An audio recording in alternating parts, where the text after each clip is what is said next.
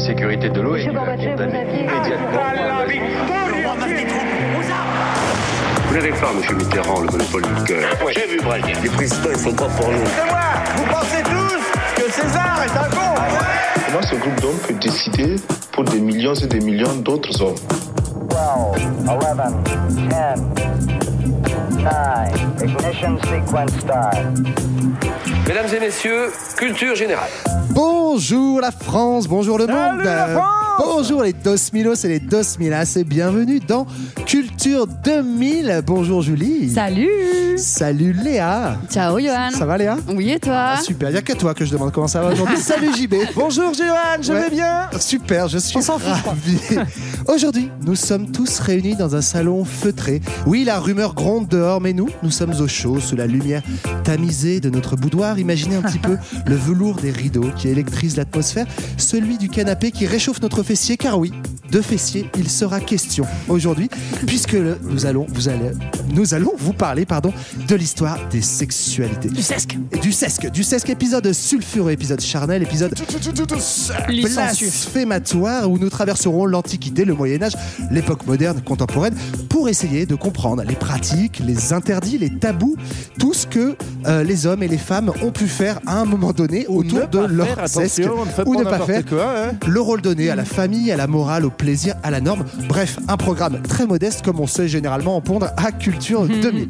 Mais avant de parler de la chose en long, en large et en travers, je vais commencer par vous demander à vous, mes petits camarades, qu'est-ce que ça vous évoque? Comme ça, euh, la sexualité à brûle pour point. Je commence par toi, ma chère Léa. Eh bien, ça m'évoque euh, la série animée pour adultes, pour adultes, Oh, qui s'appelle Big Mouth et euh, qui parle de la sexualité des ados et des, des ados qui ont leurs hormones monsters qui euh, explosent avec eux. Donc c'est des adultes pour des ados? Hum, c'est plutôt euh, des ados qu'on voit et c'est un- une série pour adultes. Ok, chacun ses C'est très cru. Il y, a, il y a notamment un running gag sur un personnage qui est tout le temps en train de faire le, de faire le sesque avec son coussin. Et voilà, c'est Son le sesque avec Son son coussin, son cousin, son coussin, Attention, attention, hein, attention de pas être censuré tout de suite. Julie, toi, qu'est-ce que qu'est-ce que ça t'évoque Eh cet écoute, épisode euh, moi ça m'évoque euh, mes premiers souvenirs euh, d'éducation à la sexualité qui se sont faits avec euh, Titeuf. Voilà. Donc Ah ça oui. m'évoque euh, le guide du zizi sexuel, enfin sexuel, pardon. Ça va être force dur de, de faire cette blague, je vais plus y arriver. Et, euh, et voilà, et je me rappelle qu'on pouvait mettre son doigt dans un trou dans une page pour mimer le- le- l'acte de la pénétration vaginale. Eh ben, encore l'éducation au genre à l'école, on fait. Voilà, hyper phallocentré déjà. JB, j'espère que tu vas Eh remettre ben, ça un petit peu dans. Transition parfaite, puisque moi ça m'évoque euh, un de mes hobbies euh, semi-professionnels, c'est-à-dire que j'anime des séances d'éducation à la santé et à la sexualité, parce que les deux vont forcément Et parce que tu es un spécialiste du sujet. Parce que oh, j'en ai vu, moi, les amis, vous allez voir. Depuis l'Antiquité, j'en ai vu. Donc, euh, bref, voilà, des, des petites discussions très sympathiques. Ah. euh, Avec des jeunes. avec des J'ignorais. jeunes. Donc, tu côtoies des jeunes dans la Ah vraie oui. vie. Régulièrement, ouais, ouais, Ça, très c'est bien. régulièrement. Connais le jeune. Je le connais bien. Très bien, bah écoutez, ça, ça nous promet un joli petit programme. Alors, petite tradition, hein, Culture 2000, Julie, c'est toi l'impertinente qui a préparé cet épisode. Tout à fait. Euh, reste chaste, mais donne-nous faim. Pourquoi est-ce qu'on parle de sexualité aujourd'hui? Qu'est-ce Oh, que ça- waouh.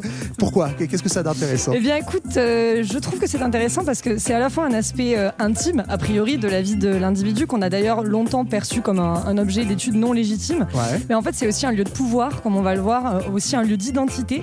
On va voir aussi que l'histoire des sexualités, elle s'imbrique dans celle des rapports de force, de la domination masculine, mais aussi que c'est une, une notion, en fait, de la sexualité qui n'a pas existé jusqu'au 19e siècle.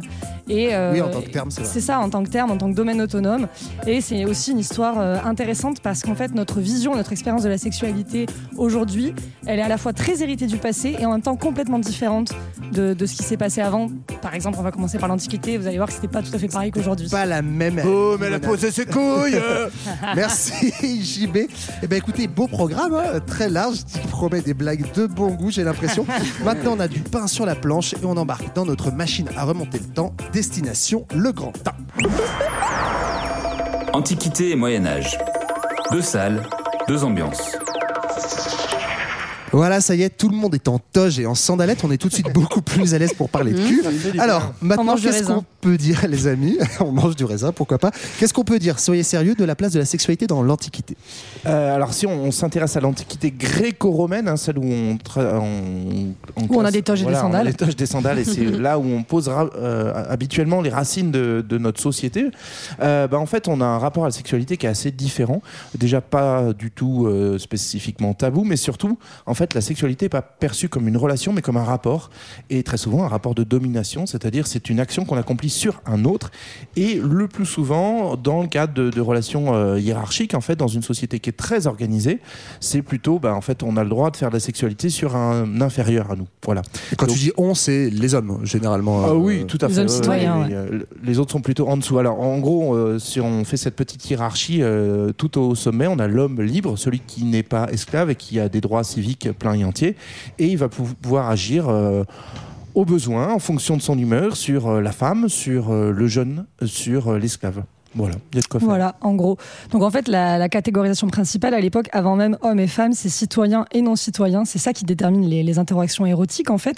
Et donc ce citoyen libre a un petit peu tous les droits, euh, y compris hors mariage. Hein. C'est pas du tout un problème euh, donc de relationner, comme le disait JB, avec des esclaves, des garçons, euh, notamment dans ce qu'on a appelé dans l'Antiquité grecque la pédérastie, qui est en fait une institution éducative un peu particulière où bah, les relations sexuelles sont complètement font partie de, de cette relation où on a un, un citoyen libre plus âgé qui prend sous sa Sous sa coupe. ouais, Ouais, mais c'est même une relation euh, pédagogique. En fait, ça, ça, paraît ça. très étrange de le dire comme ça, mais c'est euh, la, la- la relation sexuelle, effectivement, euh, pédérastique, je pense qu'on le dit comme ça, Ouais. entre un citoyen libre et un jeune. C'est euh, dans le cadre d'une relation pédagogique où je t'apprends à être un citoyen et je t'apprends aussi à découvrir à la puberté ta, ça. euh, ta vie sexuelle. Et en fait, c'est une formation à la virilité. Et, euh, et à l'époque Ah, de oui. Socrate, en fait, se On va en entendre parler de la oui. formation à la vérité aujourd'hui. se, se faire sodomiser, pour les garçons, en fait, c'est un rituel initiatique pour accéder à la virilité. Ensuite, une fois qu'il a été euh, bah, pénétré, il va être considéré lui-même comme viril et devenir pénétrant.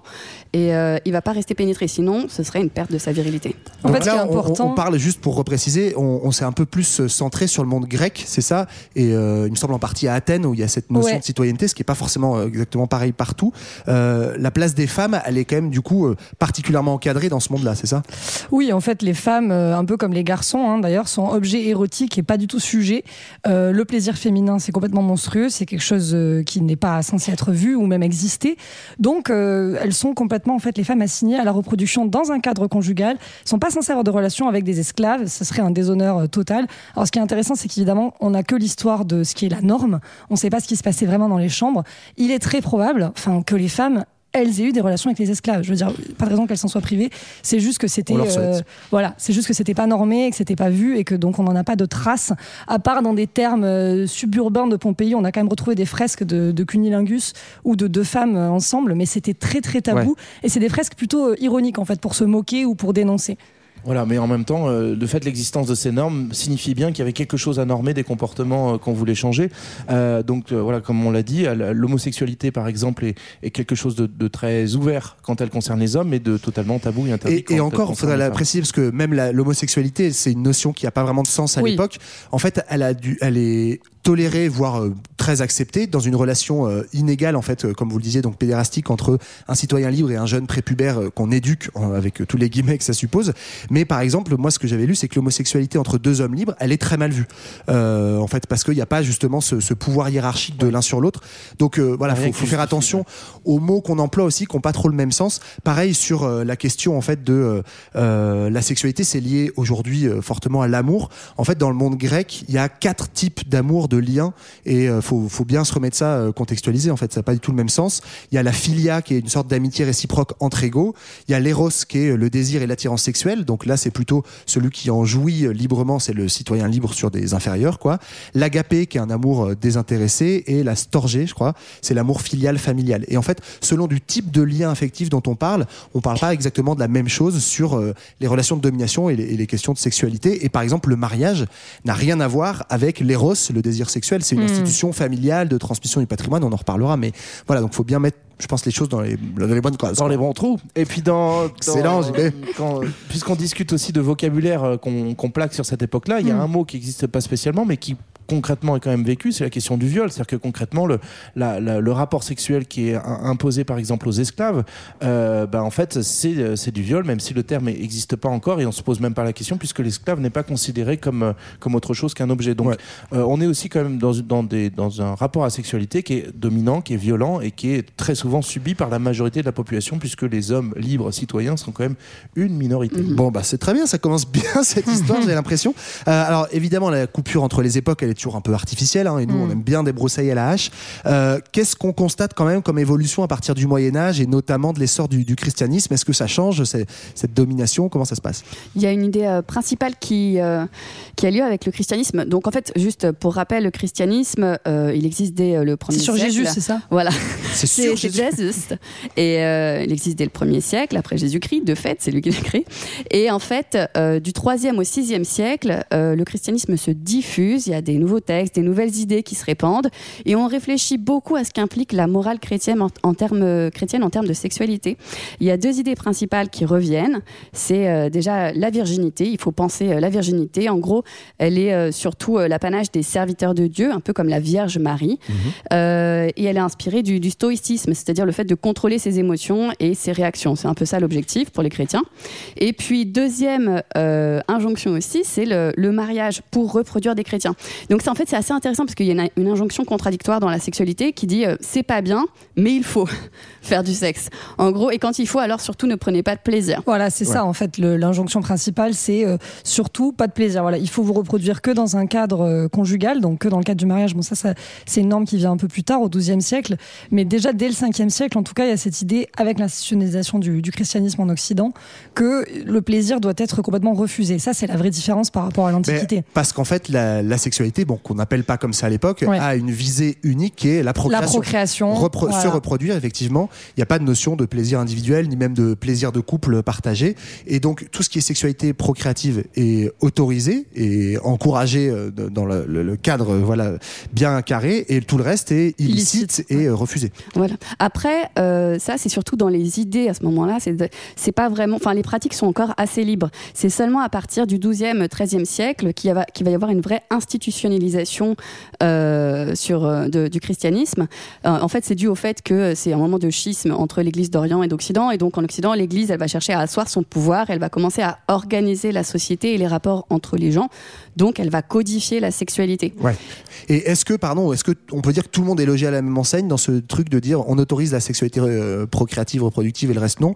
Est-ce que là, euh, tous, Bah, tous, À tous- ton avis, tout ce Johan monde, il est égaux ou il est pas égaux Bien sûr, bien sûr. Dans le discours, c'est toujours pareil, en fait, que ce soit pour l'Antiquité ou le Moyen-Âge, on, on bosse surtout à partir de normes écrites et qui sont ce qui nous a, nous est resté. Mais pour connaître la réalité des pratiques et euh, de l'histoire culturelle de l'époque, ben, on, on avance un peu plus à tâtons, mais on se doute bien que si on insiste sur des normes, c'est que globalement, ces, ces comportements-là n'étaient pas, les comportements attendus n'étaient pas existants. Donc, on- ce qu'on sait, c'est que globalement, euh, on va être beaucoup plus à cheval sur euh, le, comportement et la sexualité euh, des femmes, plus que sur les hommes. C'est-à-dire qu'on va tolérer davantage les, transgressions, notamment sur la, la relation adultère, par exemple. Elle va être condamnée principalement chez la femme, de la même façon que, en fait, la, reconnaissance du viol dont on parlait tout à l'heure, bah, elle va dépendre de qui on est, en fait. Si, si on est une femme, si on est un homme, et surtout du lien social qu'on a. Est-ce qu'on est euh, sous la, la dépendance d'un mari, d'une autorité ou pas Donc, globalement, on a des sociétés, par exemple, au Moyen-Âge, qui vont tolérer des violences type euh, l'enlèvement de jeunes femmes,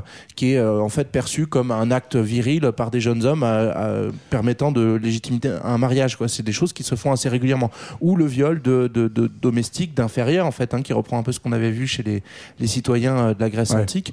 Donc, en gros, on n'est pas du tout logé à la même enseigne, et il y a un discours qui est plus ou moins euh, selon, selon qui on est. Et il me semble aussi que ce, enfin, c'est important ce que tu dis là, c'est que en fait les comportements sexuels, ils sont quand même très normés et encadrés. On attend en fait des choses différentes des hommes et des femmes. Pardon, des femmes, on attend euh, déjà qu'elles soient fertiles, puisque la sexualité elle a pour but quand même de se reproduire. Euh, on attend quand même une absence d'initiative sexuelle, d'où euh, l'importance de la virginité que tu évoquais et ce rôle passif en fait qui va commencer à être ancré par le christianisme des femmes. Et on attend qu'elles appartiennent à un seul homme. À l'inverse, les hommes, ils sont, ils sont libres, mais ils ont quand même aussi un comportement contraint et très normé. On attend qu'ils aient des performances sexuelles sans faiblesse, donc euh, euh, pas d'impuissance, etc. Ils doivent, euh, ils doivent être performants, quoi.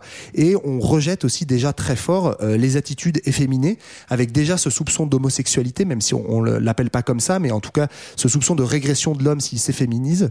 Et donc la masculinité, elle doit être manifestée, elle doit être très visible, surveillée par les pairs aussi. Et donc ça, c'est aussi une forme de pression qui se pose sur les hommes pour être tout le temps comme ça dans la performance très très virile, quoi. Ouais, et d'ailleurs, cette, euh, cette surveillance aussi de la sexualité, elle va s'institutionnaliser euh, avec l'Église. Ça, c'est une nouveauté euh, par rapport à l'Antiquité. Ah oui, là, il se passe un truc sympa. Voilà, le truc sympa, c'est la confession. Donc ça, c'est vraiment l'institutionnalisation de la surveillance des pratiques sexuelles par, euh, par l'Église. Donc c'est le contrôle de la vie morale, euh, soi-disant pour empêcher la vie sexuelle en dehors du couple marié, mais comme disait Léa, en même temps il faut procréer. Et euh, c'est Foucault en fait qui a expliqué que cette confession c'est comme un, un dressage à ne prendre conscience de soi qu'à travers le filtre de la sexualité. Il explique qu'en fait on, nous a un peu, on a surproduit un discours sur la sexualité, qu'on nous a fait voir un peu tous les problèmes de l'humanité au travers du prisme de la sexualité. Et ça commence avec cette confession. En fait, on revient tout le temps à la question euh, de la sexualité on oblige les gens à toujours retrouver le, le péché de chair, comme on l'appelle à l'époque, au centre de, tous les péchés. Et, et ça, c'est la, donc la grande nouveauté peut-être par rapport à l'Antiquité. hein, c'est Ouais. cette institution centrale.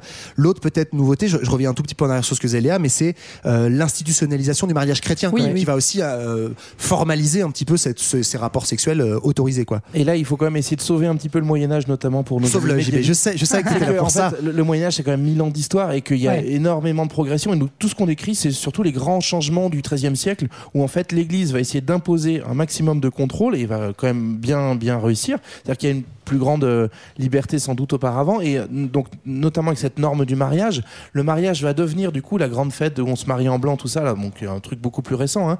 Mais en fait, le mariage va devenir un, un événement public. Là où jusqu'à présent c'était un truc privé, c'était un, presque un contrat, une, une alliance qui se pouvait se, se, se faire sans euh, sans le regard de la société. Là, il faut des témoins. Quoi. Là, voilà, il faut des témoins, il faut publier les bancs. Pourquoi? Notamment pour s'assurer que le mariage n'implique pas des gens de, par exemple, issus de la même famille. Donc, en fait, il y a une surveillance collective. C'est Mm. pas uniquement l'Église, hein, c'est la société dans son ensemble qui est invitée à valider Ouais. ou à invalider les, les unions, les relations. Et ça, il me semble qu'on le comprend mieux si on se rappelle, pareil, en se remettant dans, dans, la- dans les beaux habits de Moyen-Âge, hein, qu'il faut sauver. Il y a certains qui avaient des beaux habits, Oui. c'était pas tous en guenilles.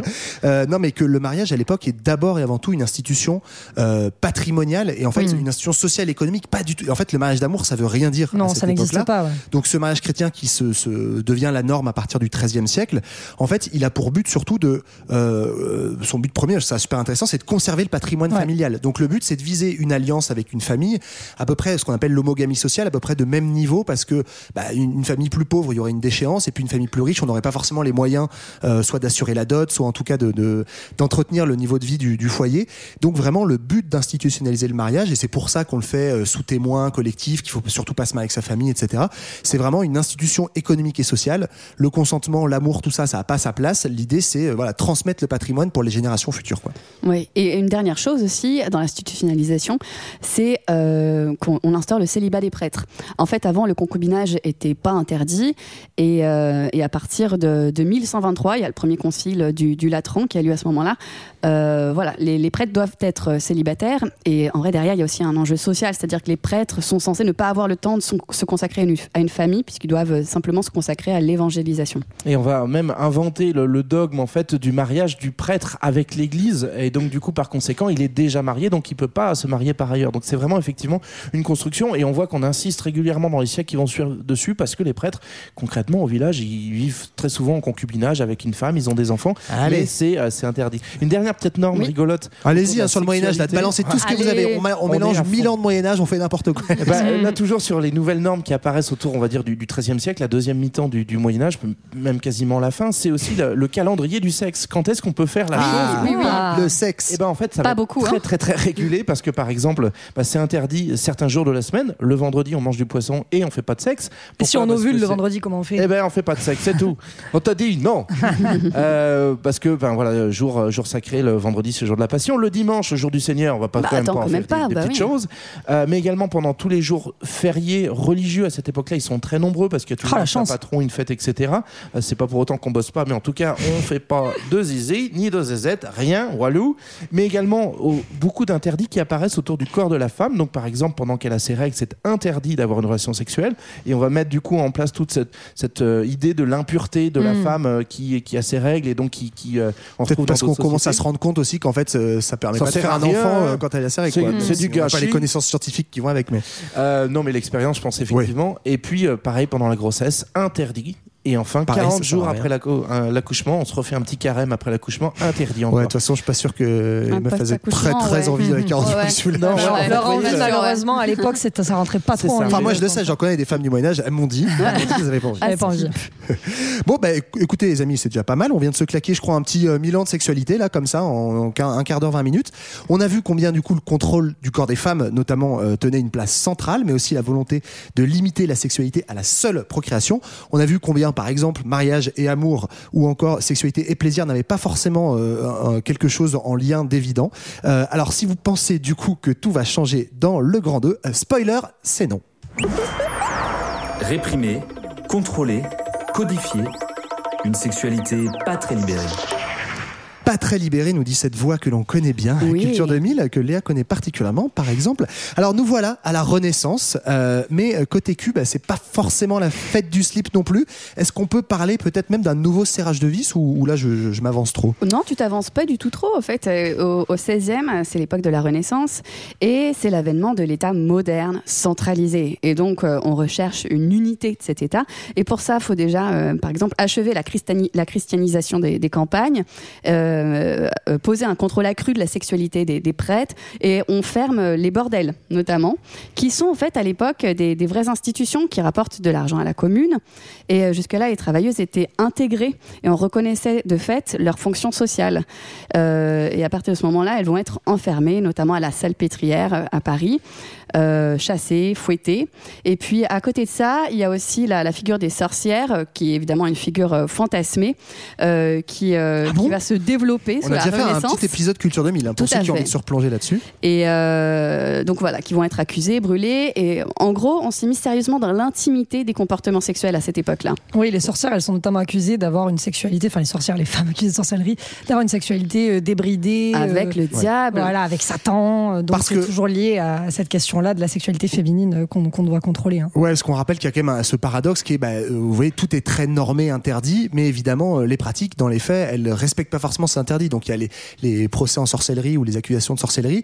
Il y a effectivement ces, ces maisons closes hein, ou euh, ces bordels dont on n'avait pas encore parlé, qui étaient en fait des choses tolérées. Il y avait Ouais. même, euh, moi j'ai lu certains, euh, certains curés, qui, enfin certains prêtres qui avaient en fait leur propre bordel parce que c'était une manière, bah, c'était une institution qui rapportait de l'argent. Donc d'un côté un interdit, de l'autre on ferme un peu les yeux sur des pratiques. Et ce qu'il faut juste rappeler, petit point historiographique, c'est qu'en fait tout ce qu'on a là, le matériau que étudient les historiens et qui nous ont transmis hein, directement, c'est que euh, en fait c'est surtout des matériaux des normes en fait. Ce qu'on a, c'est les Oui. textes juridiques, les textes de l'Église, éventuellement euh, les procès, etc. On connaît mal les pratiques, donc évidemment euh, peut-être que euh, à, à l'intérieur de la maison ça se passe de manière plus bordélique, mais on le voit pas forcément. Il y a un autre élément de contexte quand même euh, sur cette période-là, du 16e, 18e, c'est aussi la, la grosse concurrence idéologique, c'est presque une guerre froide de l'époque entre le euh, catholicisme et le protestantisme, c'est-à-dire il y a, y, a, y a un battle pour le contrôle de la religion et donc du coup derrière le contrôle des, des esprits. Et donc là il y a une espèce de, euh, de compète sur qui va être le plus pur et notamment ça va se traduire Ouais, sur une tension toujours plus grande. Voilà, les, les- les protestants par exemple vont mettre en avant que eux bah, sont dans une logique de chasteté, de pureté euh, par rapport aux catholiques qui seraient débridés. Donc du coup les catholiques font une contre-réforme pour dire bah, nous aussi on est Ça c'est le concile de nous les 30, plus c'est ça où ils, ouais, ils remettent un coup de vis. euh. et donc, du coup, bah, forcément, en fait, que vous soyez dans un état protestant ou dans un état catholique, il y a une compète à qui c'est qui est le plus Et ce qui est pur. paradoxe- donc, la sexualité est impure par rapport à tout ça. Ouais, et ce qui est paradoxal, c'est qu'il y a, comme tu dis, il y a cette compète de qui est le plus pur, qui est le plus euh, vénère. Et en même temps, euh, on a fait un épisode il y a pas très longtemps sur euh, la Renaissance. C'est une époque où les arts, par exemple, s'intéressent aux hommes, aux femmes, au corps humain. Et donc, on a, on a un art qui commence à être très érotique. Euh, on commence à même euh, Léonard de Vinci, par exemple, va commencer à disséquer des corps pour euh, faire des schémas, comprendre comment se passe le coït, la reproduction, etc. Donc, c'est tout ce paradoxe. On a à la fois des avancées sociales, des, des artistes, de certains euh, pré-scientifiques, on va dire, et en même temps un gros serrage de vis institutionnel euh, de l'Église et enfin des églises avec le protestantisme. Et ce qui est intéressant, cela dit, c'est que même si on a plus de régulation des autorités, l'État intervient, enfin, c'est ce que l'État intervient aussi sur la sexualité, mais surtout féconde en fait. Et il y a une tolérance encore assez. féconde Pardon, la sexualité féconde. C'est-à-dire que, en fait, tout ce qui est euh, sexualité inféconde, donc tout ce qui ne peut pas euh, engendrer de procréation, il y a une tolérance encore assez étendue là-dessus, parce que ce qui nous intéresse, c'est toujours ces questions de procréation. Donc le reste, bah, tu peux un peu faire ce que tu veux dans les petits euh, coins sombres. Encore à peu près quoi. Mais, euh, mais bon, quand, on va quand même continuer, euh, notamment avec euh, la fin du XVIIIe siècle à l'Église catholique, assister des médecins à essayer de, de, un petit peu contrôler, définir tout ce qui va être conduite sexuelle contre nature, euh, avec euh, de plus en plus le lien entre péché, sexualité, même si le terme sexualité, hein, il n'existe pas encore, mais, Mais le thème péché, oui. Ouais, ça, ça, ça existe carrément. ouais. Il y, a, il y a aussi du coup un autre élément d'inégalité ou de, de paradoxe dans le discours, c'est que globalement ce discours-là, il va s'imposer aux, aux masses, mais pas du tout aux élites. Euh, et on voit par Ouais. exemple des grandes figures, euh, on pense à Louis XIV par exemple, qui a, a des, euh, a, a des maîtresses, des maîtresses officielles. Il a même des enfants illégitimes qui va légitimer progressivement. Donc en fait, on a une, une polygamie qui est installée pour les élites, qui est Et pour les hommes normalisée élites, et ouais. pour les hommes des élites, bien sûr. Euh, et, euh, et donc des comportements là qui sont du coup totalement absous, validés quelquefois euh, euh, par, par les plus hautes instances. Ouais, Bah oui, le, le et étatiques. 18e, c'est le plein boom du libertinage, quoi. Mais avec, avec tout ce mythe, Mais que effectivement. pour de- les. que- Voilà, que, c'est- que ça, ça, ça concerne quasiment personne. C'est ça, il y a le libertinage, il y a les premiers écrits, il y a, il y a Diderot, il y a Sade qui ont des écrits Ouais. vraiment particulièrement sulfureux. Et puis, en fait, le libertinage est souvent restreint dans les cours, Oui. euh, où là, y compris, en fait, certaines femmes euh, expérimentent pour le coup une vraie liberté euh, sexuelle, ont le droit d'avoir plusieurs partenaires, etc. Mais ça reste, comme vous le disiez, Ouais. circonscrit aux élites et c'est complètement paradoxal avec cette époque au XVIIIe siècle, après la compète de qui sera le plus réac entre catho et protestant que t'évoquais JB, c'est vraiment le, la- ce qu'on appelle la mise à l'index où euh, notamment l'Église va vraiment lister, donc on rentre vraiment dans le détail, va lister les péchés graves et en fait évidemment les péchés plus graves ce ne sont que des péchés sexuels, c'est évidemment les relations hors, mari- hors mariage, l'adultère, euh, l'inceste, c'est la sodomie. Alors ce qu'il faut entendre par sodomie en fait à l'époque c'est toute pratique euh, notamment pénétrative ou toute pratique sexuelle qui n'est pas en fait un coït visant euh, la reproduction. Donc en fait sodomie ça veut c'est pas juste la- la- le sens plus restreint d'aujourd'hui, c'est un Mm. sens beaucoup plus large. Les caresses réciproques aussi, donc le, le sexe non euh, pénétratif, etc. Euh, bref, tout ça rentre dans la liste des péchés. Et le péché par excellence, alors moi cette histoire ça, me fascine, on pourrait faire un épisode juste là-dessus, c'est ce qu'on appelait l'onanisme, qui est le péché de masturbation. Est-ce que vous avez des petits Ça, trucs à nous dire euh, là-dessus? La grande panique morale du 18e. Et ça serait censé mettre en péril l'avenir biologique, intellectuel, psychique euh, du masturbateur. Et c'est surtout la masturbation infantile qui, qui, qui panique les gens à ce moment-là. Et hein. ouais, parce qu'ils ils prennent des mauvaises habitudes, les petits loups. Ah oui, on les, on- on les a repérés. Ça se trépote sur la couette. Mais alors pourquoi euh, euh, Alors on pense que c'est un phénomène qui est, enfin, encore une fois, on est, on est sur des suppositions, mais on pense que c'est nourri par l'angoisse de la dépopulation. En fait, c'est une période de changement euh, démographique. Ça a duré jusqu'au XXe siècle. Et euh, voilà, une des explications, ça serait que bah, voilà, c'est une sexualité non reproductive. On gâche euh, la semence qui pourrait euh, servir à procréer. Et euh, en plus, ça abrutit. Bon, ça rend sourd après. Vous connaissez toute le... Ouais, mais, non, mythes, on en rigole, mais c'est vrai qu'en fait, moi, en préparant cet épisode, je me disais, mais c'est fou parce que ces trucs-là, ça a au moins trois siècles et c'est encore dans l'inconscient collectif. Encore quoi. ancré, ouais. Je vais pas parler de mes premières masturbations, enfin, je vous promets, hein, mais, mais on se rappelle tous quand même à cette adolescence la honte. Alors, Ouais. chez les femmes encore plus que chez les hommes, mais quand même la honte de parler de ça, il y a quand même un truc toujours un peu impur dans Ouais, l'inconscient la collectif. création du tabou se fait à ce moment-là, effectivement, avec euh, du coup la, la volonté de contrôler ce qui est pas contrôlable, c'est-à-dire la découverte du corps par soi-même. Et donc, du coup, au jeune âge, euh, au moment de la puberté, bah, en fait, on va découvrir euh, les capacités érectiles de son corps, mais aussi la notion du plaisir. Et c'est aussi ça qui fait peur, c'est que Mm. si on apprend la sexualité par le plaisir, du coup, on n'arrivera plus à le mettre dans l'objectif de fécondité. Donc, Ouais. du coup, touche pas à ton kiki. Ok, touche pas à ton kiki sera le- la conclusion pour ce siècle. On va passer au 19e. Il me semble qu'à cette époque-là, spoiler encore, les choses ne changent pas vraiment. C'est même une époque peut-être où la domination masculine sur les épouses, elle devient particulièrement féroce. Oui, et en fait, euh, tout ça, ça vient de ce dont on parlait tout à l'heure, euh, 18e, 19e. En fait, après la fin du règne de Louis XIV, qui était assez austère sur la fin, il y a eu un grand libertinage, la, la période d'un grand libertinage dans l'aristocratie, précisément, avec le marquis de Sade, etc., où il s'agissait pas du tout d'amour, mais vraiment de pratiques sexuelles qui s'acquittaient de la morale. Sexuelle, elle dirait Julien. Sec- C'est c'est SQL, ouais. Sex- Oui, j'arrive même C'est pas. pas évident à dire. hein. J'essaye, je vais m'entraîner. et en fait, cette petite passade aristocrate, elle va être mise à mal lors de la révolution de 1789, euh, une révolution bourgeoise qui va réintroduire la notion de vertu, et notamment Oui, ça, ça chez la femme. ouais. Et, euh, et donc voilà, ça va être un moment, le 19e, de consécration de la sexualité procréatrice, encore comme les siècles d'avant, mais encore plus fort, euh, conjugale et hétérosexuelle. Et en même temps, on laisse les femmes encore plus dans l'ignorance qu'avant euh, sur tout ce qui est entré dans la vie sexuelle, encore plus qu'au 18e. On les renseigne pas du tout là-dessus. Et euh, tant et si bien que c'est une expérience quasiment, enfin systématiquement, je pense, très violente euh, de, de- du premier rapport sexuel après le mariage. Euh, Balzac a fait ses critiques de ce qu'il a appelé le viol légal. Et c'est un moment où on se dit, qu'est-ce qu'il faudrait pas un petit peu les éduquer quand même à la fin du siècle à, à toutes ces questions-là. Mais en tout cas, ce qui est sûr, c'est qu'elles sont vraiment cantonnées à ce rôle maternel d'épouse dominée. C'est vraiment la norme sexuelle institutionnalisée pour les femmes à ce moment-là. Et on va associer ça aussi à euh, bah, la découverte biologique du fait qu'en fait, euh, les organes sexuels masculins et féminins sont différents. C'est le moment où on, s'en- où on réalise que, que les femmes ne sont pas Et des oui, la hommes en science bien. commence à s'intéresser à ça. Voilà. Et, euh, et donc, euh, on va biolo- ces, ces différences biologiques, on va aussi les psychologiser en disant ah bon, donc la femme c'est pas pareil. Euh, elles, elles sont censées euh, dans les dans les comportements sexuels être très passives, pudiques, résister au plaisir. Et donc ça fait partie de ce rôle très maternel. euh, Ce qu'on pensait déjà, mais là, on va essayer de le démontrer voilà scientifiquement. par la par la par la biologie. Ouais, c'est c'est à ce moment-là qu'on va créer par exemple toute l'idée de l'hystérie féminine, Mm. l'hystérie venant d'utérus, donc c'est vraiment un mal euh, spécifiquement féminin. Euh, surtout le 19e siècle, c'est aussi bah, dans cette idée de domination de la sexualité euh, par, par le masculin, c'est le, le grand retour, même l'âge d'or en fait des maisons closes, avec du coup une, une prostitution qui est à, à disposition, qui se décline selon les, les catégories, les couches sociales. hein. Il y, a, il y a différentes castes. Si vous achetez le guide du routard de l'époque, bah, ça vous dit euh, en fonction de vos moyens où est-ce que vous pouvez aller. Et surtout, c'est très encadré par l'État, c'est-à-dire qu'il y a, il y a un, un enrôlement, un listage qui est fait de, de toutes les prostituées, par exemple. Elles sont encartées.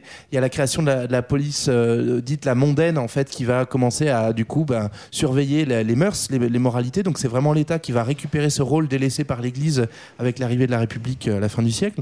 Euh, et donc, du coup, on a, on a cette idée que bah, désormais, tout est cadré. On va avoir des comportements sexuels euh, autorisés dans un cadre très défini. sexuels. Sexuel, vraiment, on arrive Merci pas, on s'excuse. de merci d'avoir Euh, implanté ça. Ta faute, Jules. Pardon. Et donc du coup, euh, on a vraiment voilà un, un contrôle de la sexualité par l'État dans une logique de domination euh, masculine. Et il me semble euh, aussi un, un élément important au 19e, qui est, qui est un petit peu mon siècle favori. hein. Euh, non, mais c'est toute la période d'industrialisation et cette mutation sociale. En fait, Oui. pourquoi est-ce qu'elle a un rôle sur la sexualité? C'est que c'est l'essor du salariat, d'une nouvelle classe sociale, la bourgeoisie, et en fait d'un modèle de vie où justement bah, une famille et justement comment les élites veulent encadrer euh, le mode de vie des classes populaires, des classes dangereuses, etc. C'est une famille nucléaire. C'est à cette époque-là que ce Un schéma papa, commence à une voilà maman. un papa et une maman. Et donc le rôle le rôle de- des femmes euh, devient uniquement un rôle de bonne épouse dominé évidemment par son mari et un rôle de mère. Donc d'élever les enfants pendant que le père lui en fait quitte la maison et va travailler à l'usine. C'est ça la nouveauté du 19e siècle c'est que le travail de quitte le foyer. Et donc le travail c'est l'homme la sphère publique. Le, le, le foyer euh, le rôle d'épouse et de mère c'est les femmes. Et donc là-dessus bah, évidemment ça joue sur la sexualité et cette vision du couple euh, patriarcal de la sexualité hétérosexuelle avec ce rôle très normé pour les femmes quoi. Et comme le disait tout à l'heure euh, Julie, euh, cette époque-là, donc de l'indus- de l'industrialisation, il y a, vraiment un changement euh, démographique et se met en place euh, ce qu'on appelle le principe malthusien. C'est-à-dire qu'il y a de, moins en moins d'enfants et la prospérité économique va passer par un contrôle de la fécondité. En gros, ce que je veux dire par là, c'est que euh, euh, je me suis complètement Si t'as- Si t'as moins de, c'est- en fait, faut éviter ces familles nombreuses qu'on arrive ça. toutes ces bouches à nourrir. Et donc du coup, bah, contrôler sa sexualité, c'est contrôler le nombre d'enfants dans le foyer. tu vois quoi. tu demandes ce que tu veux dire JB se JB, aide dans ton cerveau. cerveau du mansplaining. T'es dans ma tête. Qu'on ça est ça me permet d'avoir une transition euh, toute trouvée qui est effectivement ce que tu viens de dire Léa. Euh, c'est euh, aussi euh, l'apparition de la science le 19e siècle et la science Oui, va c'est faire naître un domaine, c'est l'étude de la sexualité et c'est aussi à ce, à ce moment-là, donc vous allez m'en dire plus, que le terme sexualité naît et qu'on étudie vraiment scientifiquement les pratiques. Oui, ça y est, c'est né. C'est un domaine autonome qui commence à exister euh, seulement à ce moment-là. D'abord, toujours dans cette idée de, contrôler l'activité reproductrice, mais euh, il va quand même y avoir à ce moment-là donc une classification nouvelle des sexualités qui va faire émerger des savoirs qui sont destinés en fait à avoir du pouvoir sur nos sexualités. Donc ces savoirs, c'est quoi? C'est la psychiatrie, la psychologie, l'hygiène, la médecine, la première sexologie. Euh, toutes ces disciplines, elles vont consacrer cette sexualité conjugale hétéro, pathologiser tout ce qui ne l'intègre pas. Euh, ça concerne même la masturbation, hein, dont on a parlé avant. Et donc, les médecins vont euh, se mettre à distinguer le normal, donc en gros, euh, la sexualité hétéro dans le mariage, hein, euh, Et- et, euh, et pénétrative et à reproductive, visée reproductive, donc c'est quand même très limité. Euh, donc, ils distinguent le normal du pathologique. Dans un... Il y a plusieurs buts, hein, c'est réguler les conduites et les comportements, lutter aussi contre les maladies vénériennes qui sont les, les grandes peurs euh, du 19e. La syphilis. La syphilis, Maladie etc. vénérienne qui vient de Vénus, hein, donc c'est toujours le problème de la femme. C'est Ah toujours, oui. non, c'est pas sûr. possible. Ouais, do- donc effectivement, en fait, euh, pour reprendre ce que tu disais, euh, Julie, c'est euh, le moment où en fait on, on invente les déviances. Et là, euh, enfin non pas qu'il n'y avait pas de déviance, mais en fait on, on institue une norme et euh, ce qui n'est pas dans la norme est de la déviance. Et en fait c'est vrai pour la sexualité, mais c'est vrai pour les maladies mentales, c'est vrai pour les déviances sociales, le vagabondage, etc. Donc on est vraiment dans ce siècle où il faut euh, il faut faire rentrer les gens dans des cases et donc on, on crée des cases pathologiques effectivement pour dire ça c'est mal et ça devient scientifiquement validé là où avant c'était juste moralement répréhensible. Quoi. Et c'est là qu'on invente euh, les catégories et les termes de hétérosexuel et homosexuel. Ouais. Pas avant. Je veux dire, avant, c'était juste des pratiques. Et là, ça devient une espèce, une catégorie de gens à part. Donc, on va même associer des caractéristiques aux homosexuels. Euh, voilà, avant, ça se limitait à des pratiques sexuelles. Maintenant, c'est euh, une perversion euh, euh, qui dépasse le cadre du rapport procréatif. D'ailleurs, c'est intéressant parce qu'avant, hétérosexualité, homosexualité hors du rapport procréatif étaient des mêmes perversions pendant des années, jusqu'à ce qu'on dise. Ouais, si c'était Parce qu'en dehors du mariage. Parce qu'en fait, c'était en dehors du mariage. Voilà. Donc, c'est le début de l'identité, l'orientation sexuelle qui n'existait pas euh, jusqu'à ce moment-là. Eh ben, ça tombe bien, Julie, tu nous parles d'orientation sexuelle. À propos d'orientation sexuelle, demandons peut-être leur avis à quelques spécialistes Ah du oui sujet. Écoutez, c'est croustillant. À votre avis, l'hétérosexualité, qu'est-ce que c'est? Bon, je pense que l'hétéro vient de, du, de éther. Donc c'est se droguer à l'éther, c'est s'envoyer en l'air en se droguant avec de l'éther. Bah oui. Euh, Ah oui et je vois que vous me filmez, mais mes malades, qu'est-ce qu'ils vont dire? Pourquoi? Je suis infirmière, je fais le domicile. Et ben. jamais vous n'avez pratiqué l'hétérosexualité? Non, non, non. Ah non. Le Homophile, chemsex. Qu'est-ce que ça veut dire? Homophile. Homo et fil. On décompose le mot, euh, un homme au bout d'un fil. Bah oui. Bah. Si. Un homme au bout d'un fil, ça serait quoi alors? Ah ben, un homme euh, qui décroche euh, un téléphone peut-être. Avez-vous entendu parler, madame, de déviation sexuelle Oui, c'est-à-dire qu'il y a 40 ans que je conduis, mais je connais euh, des déviations, mais droite. des villes qui s'appellent sexuelles. Non. s'appelle comment Sexuelles. C'est SQL, Qu'est-ce qui madame. vous fait dire ça C'est parce que je, je conduis depuis très longtemps et j'ai déjà vu beaucoup de déviations euh, euh, partout, mais une ville sexuelle, c'est différent. Non, pas de ville sexuelle voilà, pour bon, cette dame. Comme vous pouvez voir, l'éducation sexuelle. JB, t'es- t'es pas intervenu pas auprès de fait ces le gens, je Ça date des années 80, 86, Ouais, c'est une archive. C'est pas un, calunar. C'est une archive sexuelle et t'as raison de l'INA de 86. Donc euh, bon, euh, effectivement, on voit qu'il y a encore un du peu du taf. boulot. Mais vous rassurez-vous, aujourd'hui, personne ne dirait de- des choses comme ça. Euh, Il y a quand même un petit gars qu'on est obligé de mentionner sur l'histoire des sexualités, euh, particulièrement sur ces périodes du 18e euh, du- et du 19e. Euh, c'est Foucault, pas, pas Jean-Pierre, hein, le présentateur, mais Michel le philosophe. Est-ce qu'on peut en dire un petit mot? Oui, c'est celui en fait qui est c'est un, philosophe comme tu disais qui dans les années 70 a écrit plusieurs ouvrages sur euh, l'histoire de la sexualité. Et en fait, ce qui met en exergue dans ces ouvrages-là et dans cette pensée, euh, c'est que la sexualité en fait a toujours été sous un contrôle généralisé. Et la conduite sexuelle, elle a fait l'objet d'analyse, d'intervention et de contrôle euh, dans un premier temps par l'intermédiaire du christianisme au Moyen Âge, comme on l'a dit, puis ensuite au 19e par l'intermédiaire de la médecine et de nouvelles disciplines qui exercent du pouvoir, comme on l'a dit tout à l'heure, donc en termes de psychiatrie, psychologie, hygiène, sexologie, thérapie, etc. Et, euh, et en fait, ce qui ce qu'il montre, c'est que euh, même si les, les interdits diminuent, euh, en fait, la, la sexualité, c'est finalement surtout un, un comportement culturel qui dépend des, des époques. Il n'y a pas de progrès continué, continu de la liberté sexuelle. En fait, ça peut changer en fonction des, des Ouais, époques. un- C'est un woke, quoi. C'est ça que les exactement ça. et en tout cas, voilà, qu'il y a toujours des pouvoirs religieux, politiques, économiques qui ont essayé de contrôler l'acte sexuel. Et même les gens entre eux. Enfin, il parle aussi du contrôle social, euh, du, du- de, de trucs qu'on a intériorisés. Donc, c'est pas juste l'État ou les disciplines euh, scientifiques, c'est aussi contrôle social entre nous. Enfin, quand il parle de pouvoir, c'est très très général. Et donc, ces relations de contrôle sociaux et de pouvoir, elles se sont complètement emparées de la sexualité depuis le 17e jusqu'au 20e pour en parler, la gérer, la manipuler, des discours de, de rationalisation, de répression ou de gestion. Ouais, c'est ça. En fait, il insiste beaucoup sur le, sur le discours sur la sexualité, et pas tant sur la sexualité en tant que telle. Ouais. Il n'est pas forcément fan de l'idée que la sexualité dans sa pratique était réprimée, mais plutôt de la façon dont on en parle et de ce qu'on attend, que ce qu'on doit, ce qu'on doit dire. Quoi. Donc, Foucault, il pose un petit peu ces, ces éléments-là, avec du coup un peu euh, discours de méfiance sur. euh, c'est pas parce que tu parles de la sexualité que tu vas te libérer des interdits de la société. En fait, peut-être C'est pas que ceux qui en- en parlent le plus qui en font le plus. Exactement. Peut-être qu'en train- que tu es en train de te conformer à de nouvelles attentes ou à de, de- de nouvelles formes d'oppression. Bon, merci les amis. Bon, bon, euh, c'est bien parce que Foucault, c'est à peu près 6000 pages. Vous venez de nous le résumer Voilà. en deux minutes. C'est pas beau ça Sans erreur, hein, garanti. Bon, en tout cas, on a pu voir que euh, là, à cette époque-là, le progrès du savoir sur la sexualité, ça rimait pas forcément, désolé, avec une plus grande liberté, Euh, comme le disait justement cet ami euh, Foucault. hein, le Michel. savoir, c'est le pouvoir. Merci Michel et pas Jean-Pierre, je le répète.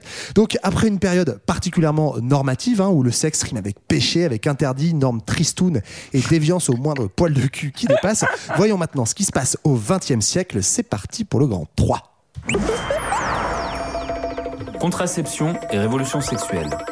La fête du slip pour tout le monde Alors, hein, on avance un petit peu hein, dans notre histoire, mais un, un des bouleversements quand même majeurs euh, du XXe siècle, c'est la révolution contraceptive qui n'arrive pas tout de suite au début du siècle, mais qui va quand même permettre, là, enfin, de vraiment dissocier euh, sexualité et procréation. Ouais, c'est une révolution qui est très lente en fait, hein, parce que dès la fin du 19e, il y a eu des premiers mouvements militants pour la maîtrise de la fécondité. Ça a été complètement freiné euh, à l'entre-deux-guerres par un contexte très très nataliste euh, dans les années 1920, une répression de l'avortement plus dure. Donc beaucoup d'opposition en fait, hein, mais euh, on y vient enfin finalement à cette révolution euh, de la contraception avec euh, bah, l'interdit qui est bravé euh, dès les années 60 en fait hein, par le planning familial qui met en place des avortements illégaux, il apprend aux femmes comment s'avorter elles-mêmes, etc. avec l'aide des médecins. Mais finalement, on arrive vers la légalisation avec l'autorisation des contraceptifs en 67 et la légalisation même de l'avortement euh, en 75. Et ça, ça permet quelque chose de très important qui est la distinction de la sexualité et de la procréation, surtout pour les femmes, hein, du coup, euh, qui va complètement euh, bah, bouleverser euh, la vie. Si on peut enfin euh, faire l'amour sans avoir peur de tomber enceinte, bah, on peut vivre une cool. sexualité voilà, un peu plus un peu plus libre. Je ne sais pas si elle est totalement libérée, mais un peu plus déjà. Ouais, donc cette évolution, en fait, c'est avant tout une évolution des mœurs et des mentalités, parce qu'en réalité, les, les moyens contraceptifs, ils existent depuis Ouais. très très Je longtemps. savais hein. que tu allais dire ça, j'attendais. On je a ça. trouvé des, des, des Ça fait- préservatifs. on a toujours- ça a toujours existé. Voilà, au- du temps des, des pharaons en Égypte, on a, on a trouvé différentes dans, dans plein de civilisations. Pour ce qui est de, de l'époque euh, plus, plus récente, plus proche de nous, par exemple, le, le préservatif masculin en caoutchouc, il se développe au 19e siècle. On parle de la, la capote anglaise. Ouais. Euh, mais pourquoi on l'utilise pas? Bah, Tu l'as dit, contexte euh, idé- idéologique très nataliste, notamment après la Première Guerre mondiale. En fait, tout le monde est mort dans cette boucherie. Ouais. On peut pas se permettre de pas faire de gamins, donc il faut y aller à, fond Il les ballons. Pas de capote la anglaise. C'est un acte patriotique, voilà, c'est ça. Donc il faut vraiment attendre finalement que les deux conflits mondiaux soient digérés, et puis surtout qu'il y a un mouvement euh, fort porté notamment par euh, le mouvement des, des luttes pour les droits des femmes qui va euh, amener cette, euh, cette distinction et cette euh, avancée dans, dans, dans les mentalités, c'est-à-dire on dissocie sexualité et euh, Ouais. procréation. discours, euh, pardon, je fais une petite parenthèse, mais qu'on entend encore aujourd'hui, hein, ce discours nataliste euh, fait d'actualité. Là, sur la réforme des retraites, on entend l'extrême droite dire qu'en fait, c'est un problème euh, de démographie et que donc, en fait, il faut absolument euh, développer une politique de natalité pour repeupler la, la France, par exemple, et donc euh, payer les retraites. Évidemment, ils mettent un petit peu de côté que l'autre levier, c'est l'immigration, mais ça, c'est un autre problème. donc, effectivement, selon la, la- la période démographique, la contraception est en- en- encore plus contrôlée qu'à d'autres. quoi. Et juste au-delà de ça, je voulais simplement rajouter que euh, les, les choses ne sont pas pareilles en dehors de la France. En fait, la France est quand même très très en retard. Ouais. Non, c'est le Euh, phare qui éclaire le monde.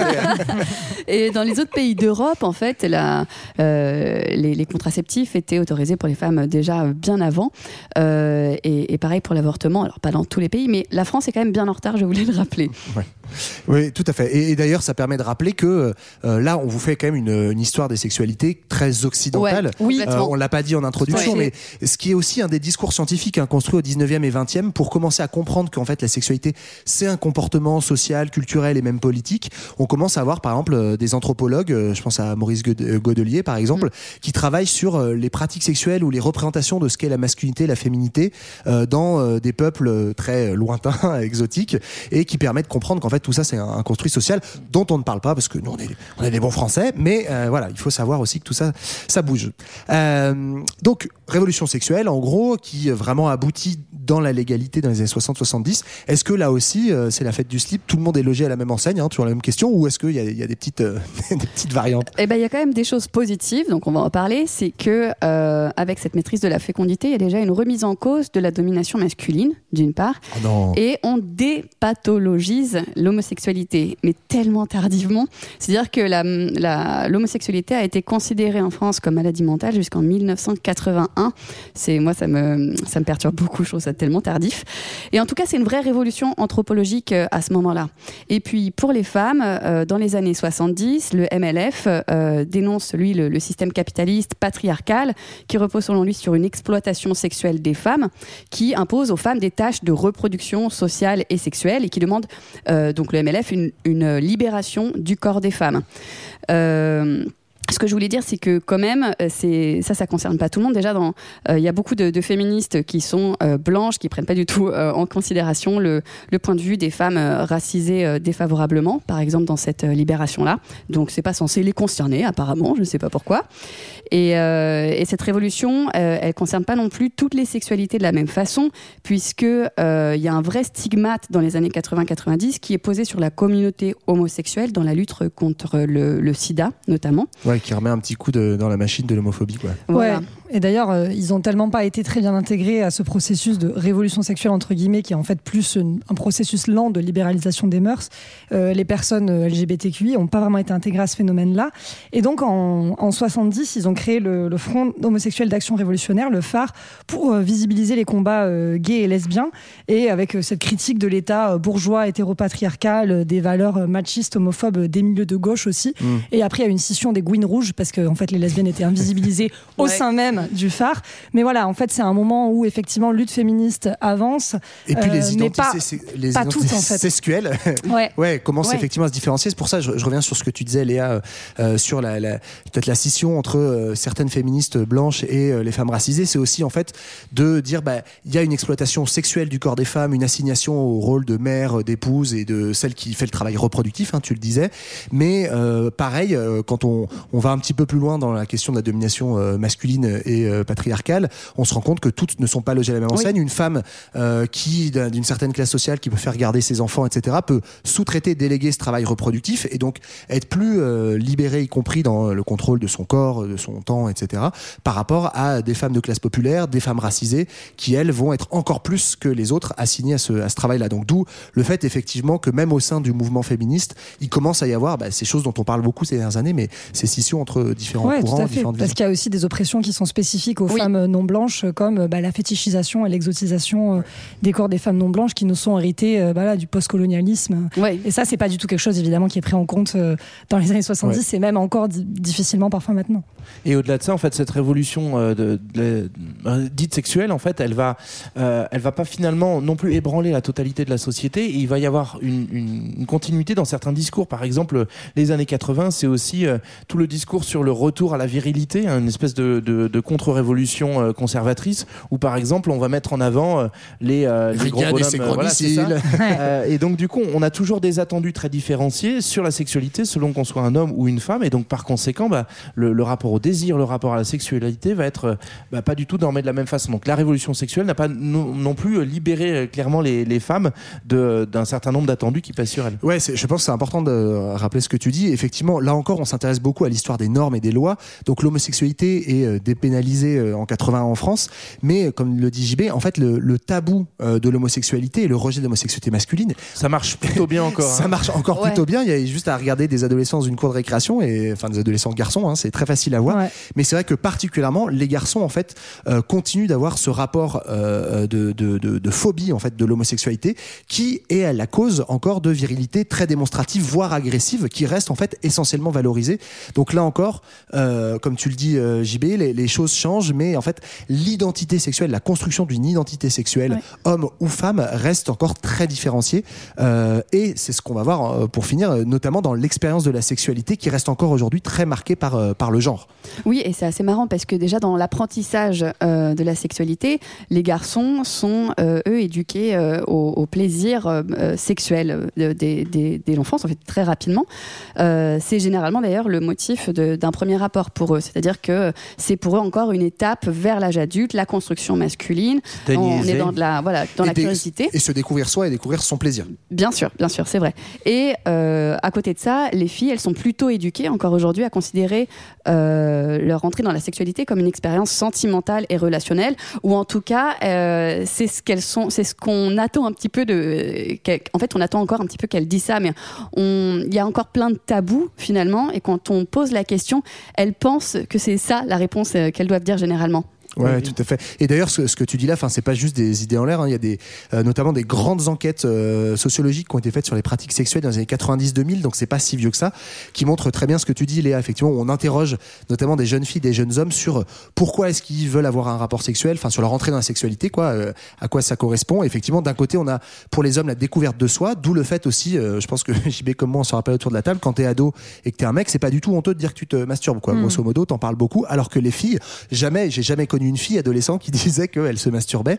Euh, donc il y a cette est des idée. vieux, nous. Voilà, sans doute, sans doute, mais euh, cette idée effectivement de sexualité comme découverte de soi et de son plaisir pour les hommes et de capacité à nouer une relation pour les femmes, ce qui va tout de suite aussi avoir une influence sur la vision du couple et pas uniquement de la sexualité. Et une distinction du coup homme-femme euh, qui se retrouve aussi du coup bah, tu l'as dit donc dans, dans les rapports euh, de couple et également dans les rapports de violence en fait euh, puisque aujourd'hui on a encore une, une large domination alors à la fois il y a un tabou totalement euh, sur le sur le viol masculin hein, sur un homme violé va très très très rarement il y a très très peu de, de cas de, de plaintes d'hommes qui se déclarent violés parce que c'est un tabou encore plus grand mais euh, les femmes euh, subissent encore des viols euh, assez euh, bah, assez conséquents assez assez nombreux avec du coup une, euh, un appareil judiciaire, une, une, une- une condamnation qui va pas au bout. hein. Le- la statistique pour, euh, pour euh, 2020, c'est 9 femmes sur 10 ne déposent pas plainte et 0,6% des viols déclarés par des majeurs ont fait l'objet d'une condamnation.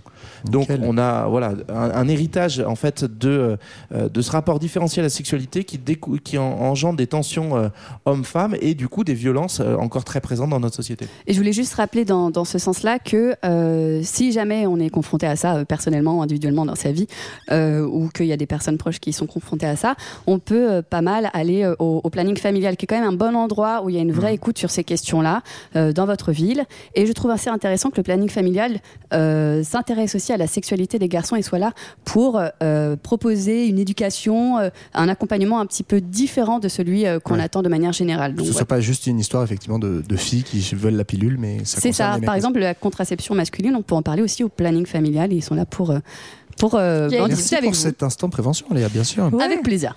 Bah écoutez, voilà, on a essayé de vous faire euh, une histoire des sexualités euh, du début jusqu'à la fin, donc c'était un peu long. On n'a rien oublié, hein, on n'a rien oublié, on essaye, mais en tout cas, ce qu'on a vu, c'est que voilà, encore aujourd'hui, il y a un héritage très fort, quand même, d'une conception matrimoniale de la sexualité organisée autour du couple conjugal monogame. Peut-être pas très fort, mais qui persiste quand même.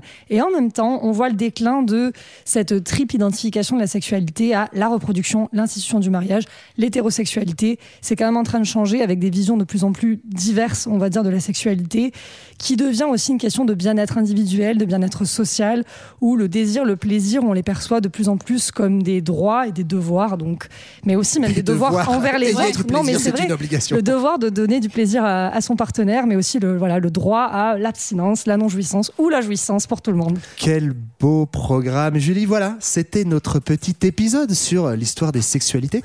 On espère que ça vous a plu. On espère que vous en voulez encore.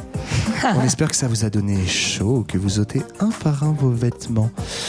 Pardon, je m'égare Ça un devient un podcast érotique, Johan. Reviens, reviens. Je reviens avec vous. En tout cas, on retiendra donc, comme l'a dit un peu Julie, que cette histoire est encore largement écrite et que loin de se confiner à l'espace intime de la chambre à coucher où on fait i-en, i-en, i-en, elle est encore très largement une histoire de normes, de pratiques. Bref, elle est politique, elle est culturelle, elle est culture 2000. Nous, on se quitte maintenant en musique avec le très sensual Marvin Gaye.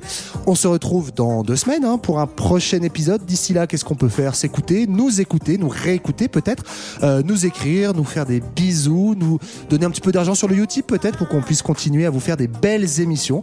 Nous, en tout cas, on vous fait plein de gros bisous et on vous dit à dans deux semaines. Oui, au revoir. Ciao. Salut.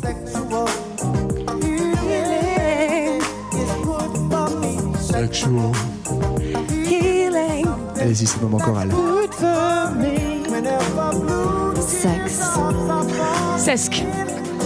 Sexe. Sesque. Sesque, sesque, sesque, sesque. If